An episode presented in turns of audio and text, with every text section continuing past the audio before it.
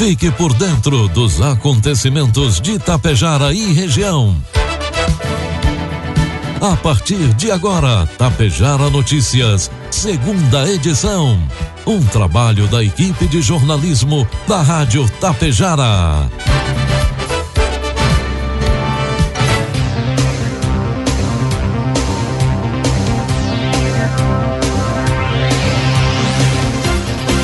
12 horas 33 minutos, boa tarde, está no ar aqui pela Tapejara FM 101,5, a segunda edição do Tapejara Notícias desta terça-feira, 19 de outubro de 2021. 23 graus de temperatura, tempo ensolarado com algumas nuvens em Tapejara. É destaque desta edição, Tapejara realiza a última chamada para vacinação contra a Covid-19. Vila Lângaro realiza a quinta edição do Café Rosa. Segundas doses da Pfizer serão aplicadas amanhã em Ibiaçá. Presidente da FEComércio do Rio Grande do Sul visita Tapejara. Tapejara Notícias segunda edição conta com a produção da equipe de jornalismo da Rádio Tapejara e tem oferecimento do Laboratório Vidal Pacheco e da Cotapel. Precisando fazer exames? Conte com o Laboratório Vidal Pacheco. Atendimento de segunda a sexta das 7 às onze e meia e das 13h30 às 16h15 e, aos sábados das 7h30 às 11h15. Aceitamos todos os tipos de convênios. Venha conferir. O a 15 de novembro 121, em frente ao sindicato. Laboratório Vidal Pacheco. Tradição, qualidade e precisão em análises clínicas. Futuro está nas mãos de quem sabe fazer. E você, agricultor, precisa dar o destino certo ao que produz com tanto trabalho. A Cotapel investe em estruturas de recebimento e armazenagem, além de 20 mil reais em prêmios na campanha Safra Premiada Cotapel. Faça suas compras e entregue sua safra e aumente suas chances de ganhar. Acredite na tradição do campo e na confiança do melhor resultado. Cotapel, desde 1985, ao lado de quem produz. Produtos agrícolas. Agora são 12 horas com 34 minutos. Cotação dos produtos agrícolas, preços praticados pela Cotapel nesta terça-feira. Soja cento e reais com 20 centavos, milho oitenta e reais, trigo pão PH 78 ou mais oitenta e reais. A Comissão de Agricultura, Pecuária, Abastecimento e Desenvolvimento Rural da Câmara dos Deputados realizará na próxima sexta-feira uma audiência pública para debater a provável falta de defensivos agrícolas para a próxima safra. O deputado Jerônimo Gergen, do Progressistas do Rio Grande do Sul, que propôs a realização da audiência, disse que recentes notícias dão conta de que o país sofrerá um apagão de insumos na próxima safra. Mesmo que mais de 90% dos defensivos agrícolas já estejam vendidos ou provisionados para o próximo ciclo, as indústrias não descartam atraso ou mesmo cancelamento dessas entregas por falta de matéria-prima chinesa, observou o deputado.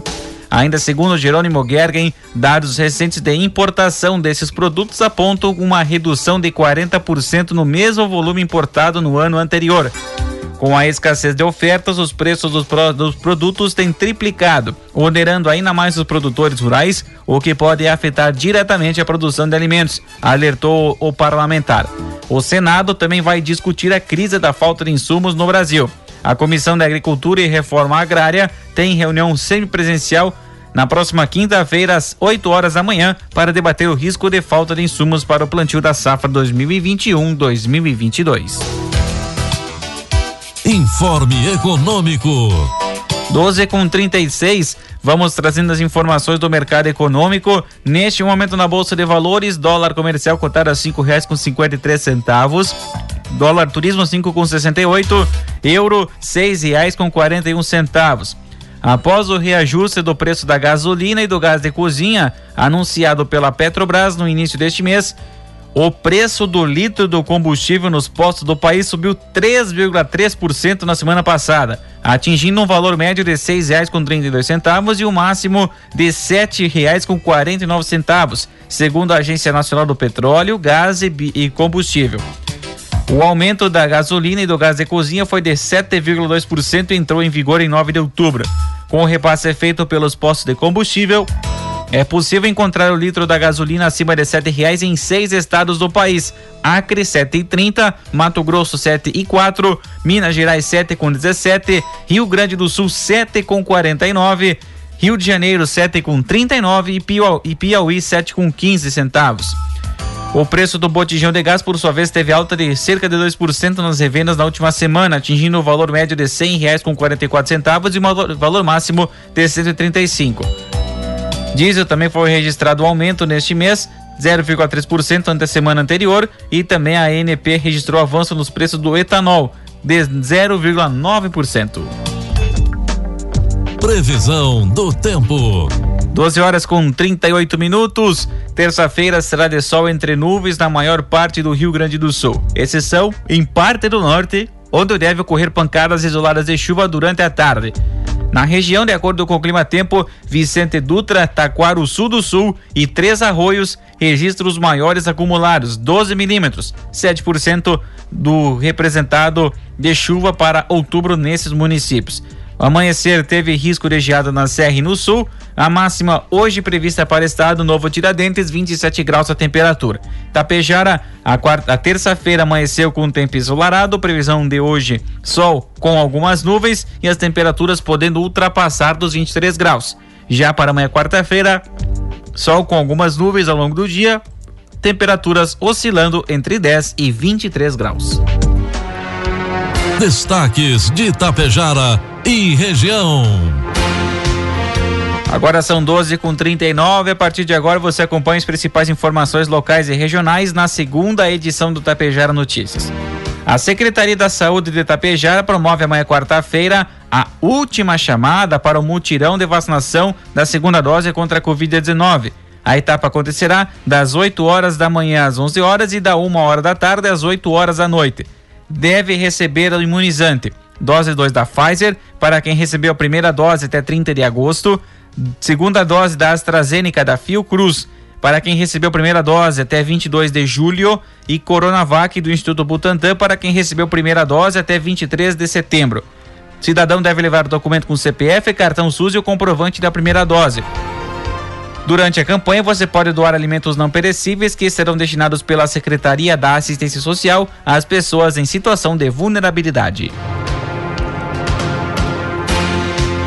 No último final de semana aconteceu em Pontão um encontro regional de patrões, onde ficou definido que a coordenadora da sétima região tradicionalista, Vanderleia Belegante Nervo, vai deixar o cargo no início do ano que vem. Ela alegou motivos profissionais para deixar o comando da entidade. No evento, o nome do tradicionalista Verceli de Oliveira foi indicado para assumir a coordenação da sétima região. De acordo com Vanderleia, Verceli é um pré-candidato ainda, pois o edital da eleição ainda nem foi aberto. No próximo dia 30 de outubro acontece o Congresso do Movimento Tradicionalista Gaúcho, do MTG, na cidade de Frederico Westphalen, onde devem ser definidas as datas das eleições regionais. Após isso, o nome de Verseli deve ser protocolado como candidato e os patrões da região votam. A nova posse é no final de janeiro, portanto, até lá, Vanderleia segue no comando. 12 e 41, 23 graus a temperatura. O presidente da FEComércio do Estado, Luiz Carlos Bom, acompanhado do vice-presidente André Roncato, esteve visitando o município de Tapejara nesta segunda-feira, dia 18 de outubro, para se reunir com o presidente do Cindy Lojas, Sérgio Menegazzi e empresários da região. Os dirigentes conversaram sobre a economia local, bem como as ações do, da FEComércio e do sindicato durante a pandemia do coronavírus. Bom acredita que o fechamento do comércio durante vários períodos ao longo da pandemia foi desnecessário e acabou resultando no caos em que hoje se encontra a economia brasileira. O presidente da federação também contou sobre o conceito e a construção da nova sede do sistema Fecomércio Sesc Senac, localizado no bairro Anchieta, em Porto Alegre. Ele também lembrou da implementação da cultura Trijuntos, que tem o objetivo de integrar e fortalecer a marca do sistema por meio de ações conjuntas entre a FEComércio, o SESC e o SENAC. Nesta quarta-feira, dia 20 de outubro, a Secretaria da Saúde de Ibiaçá promove a aplicação das segundas doses da vacina contra a Covid-19 para quem recebeu a dose inicial da Pfizer. Confira a data da imunização e tenha em mãos a carteirinha de vacinação para receber a dose. A vacinação acontecerá amanhã, então, na Unidade Básica de Saúde, da 1 hora da tarde às 7 horas da noite. O cidadão deve ter em mãos CPF e o cartão SUS. Além disso, se puder, pode levar um quilo de alimento não perecível para a doação.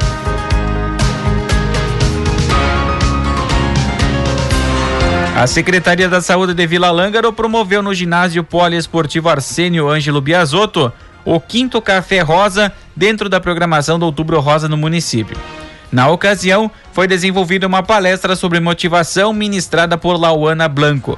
Durante o encontro, a secretaria, juntamente com a equipe de saúde da mulher, recepcionou a comunidade que se fez presente em grande número, sendo um momento de retomada e de reencontros, reforçando a esperança e a confiança diante do cenário atual de pandemia. O prefeito Anildo Costela afirmou ser de extrema importância a ação realizada. Este é um mês de prevenção, de cuidado, designado às mulheres. Entretanto, é necessário um cuidado permanente, pois o câncer de mama quando detectado em estágio inicial, tem muito mais sucesso no tratamento. Já a secretária da Saúde, Sidney Abiasotto, também destacou a importância dos cuidados no Outubro Rosa. Nosso principal objetivo é promover ações de prevenção para o câncer de mama, mas também sensibilizar a sociedade sobre o cuidado em saúde e a qualidade de vida que deve ocorrer todos os dias, finalizou a secretária da Saúde de Vila Lângaro. Na tarde de ontem, segunda-feira, um crime de homicídio com característica de execução foi registrado no município de Lagoa Vermelha. A morte aconteceu em via pública, na rua Jockey Clube, bairro Hernandes Dias de Moraes. Robert William Ferreira de Godoy, 23 anos, foi morto a tiros.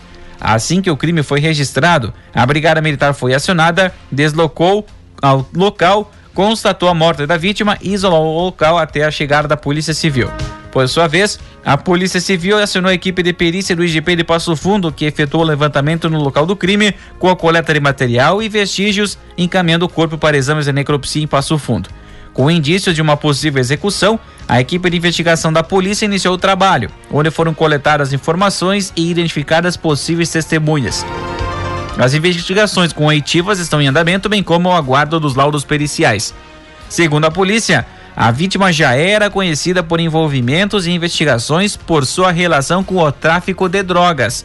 Não se descarta a possibilidade dessa ser a motivação do crime.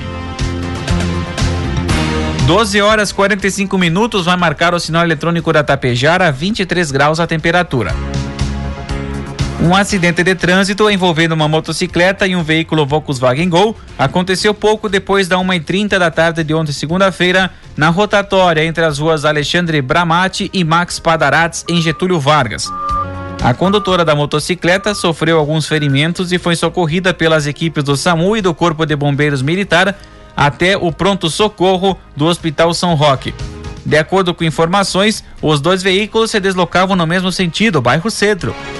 E quando o carro estava fazendo a conversão na rotatória à esquerda, a moto acabou colidindo no automóvel.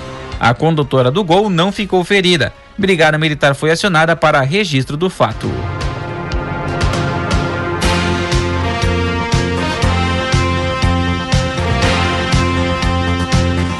A Secretaria da Assistência Social de Coxilha iniciou na noite de ontem, segunda-feira, o curso Preparando-se para o Primeiro Emprego, em parceria com o SENAC.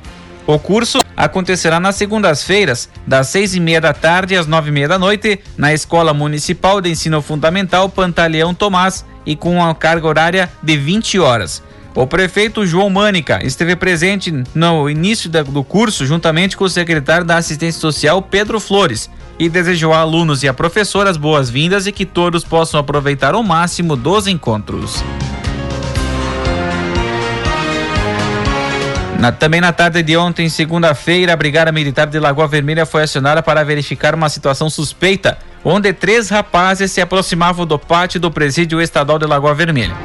Os suspeitos entraram pelo pátio da Corsã e, quando avistaram os policiais, empreenderam fuga pelos fundos do presídio. Eles tiveram acesso a propriedades particulares e, quando adentraram na rua Olinto Pinto Rodrigues, nas proximidades da sede da Abanf, foram abordados. Neste momento, os policiais flagraram que um dos indivíduos jogou algum objeto dentro da lixeira do pátio de uma residência. Na sequência, foi averiguado dentro da lixeira, onde foram encontradas três bolas de tênis cortadas ao meio e dentro delas haviam porções de maconha. Diante dos fatos, todos foram detidos, encaminhados ao hospital para exames e apresentados à delegacia de pronto atendimento. Identificados, foi constatado que um era maior de idade e outros menores de idade. Foram apreendidas 119 gramas de maconha e um celular marca LG de cor preta. A Polícia Civil realizou os encaminhamentos necessários, sendo que o maior de idade foi detido e recolhido ao presídio estadual. Os menores responderão através de procedimentos especiais. 12 e 48, 23 graus a temperatura. Uma colisão envolvendo uma caminhonete Fiat Estrada com placas de Passo Fundo e um caminhão Mercedes-Benz com placas padrão do Mercosul deixou apenas danos materiais nesta manhã de terça-feira na perimetral em Passo Fundo. A colisão tipo traseira ocorreu em frente ao pórtico de acesso do Instituto Federal Sul Rio Grandense, o IFSU. Conforme relatos dos motoristas envolvidos, a caminhonete parou após uma formação de fila de veículos e o caminhão bateu na sua traseira. Não houve registro de feridos e o batalhão rodoviário da Brigada Militar atendeu a ocorrência. O Tribunal Regional Eleitoral do Rio Grande do Sul julgou improcedente o recurso de coligação derrotada nas eleições de 2020 em Tupanci do Sul, que pedia a cassação da candidatura do prefeito eleito Fernando Favreto e o seu vice Micael Pinto. O acórdão da decisão em segunda instância foi divulgado reiterando a decisão da Justiça Eleitoral da comarca de São José do Ouro, que havia extinguido o feito sem resolução, resolução do mérito. A coligação, que pedia cassação da chapa eleita, alegava que os então candidatos haviam oferecido vantagens em troca de votos nas eleições municipais de 2020, o que não se, não se provou nada. Já na primeira decisão, a Justiça Eleitoral afirmou que restou comprovada nos autos falta de representação processual ou a falta de um representante legal da coligação, da coligação autora nos termos da lei.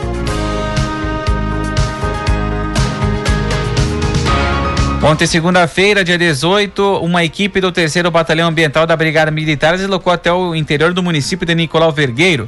Em uma propriedade do município, os policiais constataram a instalação de um sistema de irrigação com pivô móvel, bomba de sucção e casa de força e luz instalados às margens do rio Povinho.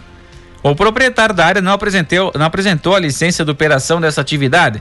Também foi constatado na propriedade a criação de gado leiteiro em sistema de confinamento, sendo que os lagos de dejetos, ou seja, as esterqueiras, estavam com sua capacidade máxima atingida e apresentavam vazamento em vários pontos, indo diretamente para o solo e atingindo o corpo hídrico, caracterizado por nascentes, pequenos cursos de água e banhado, não sendo apresentada a licença para tal atividade de aproximadamente 100 vacas confinadas. Diante dos fatos, foi efetuada notificação ambiental, estabelecendo um prazo de sete dias para a retirada dos resíduos sólidos e as embalagens, dando a destinação correta, bem como sanar o problema de vazamento de esterqueira que atingiu o corpo hídrico.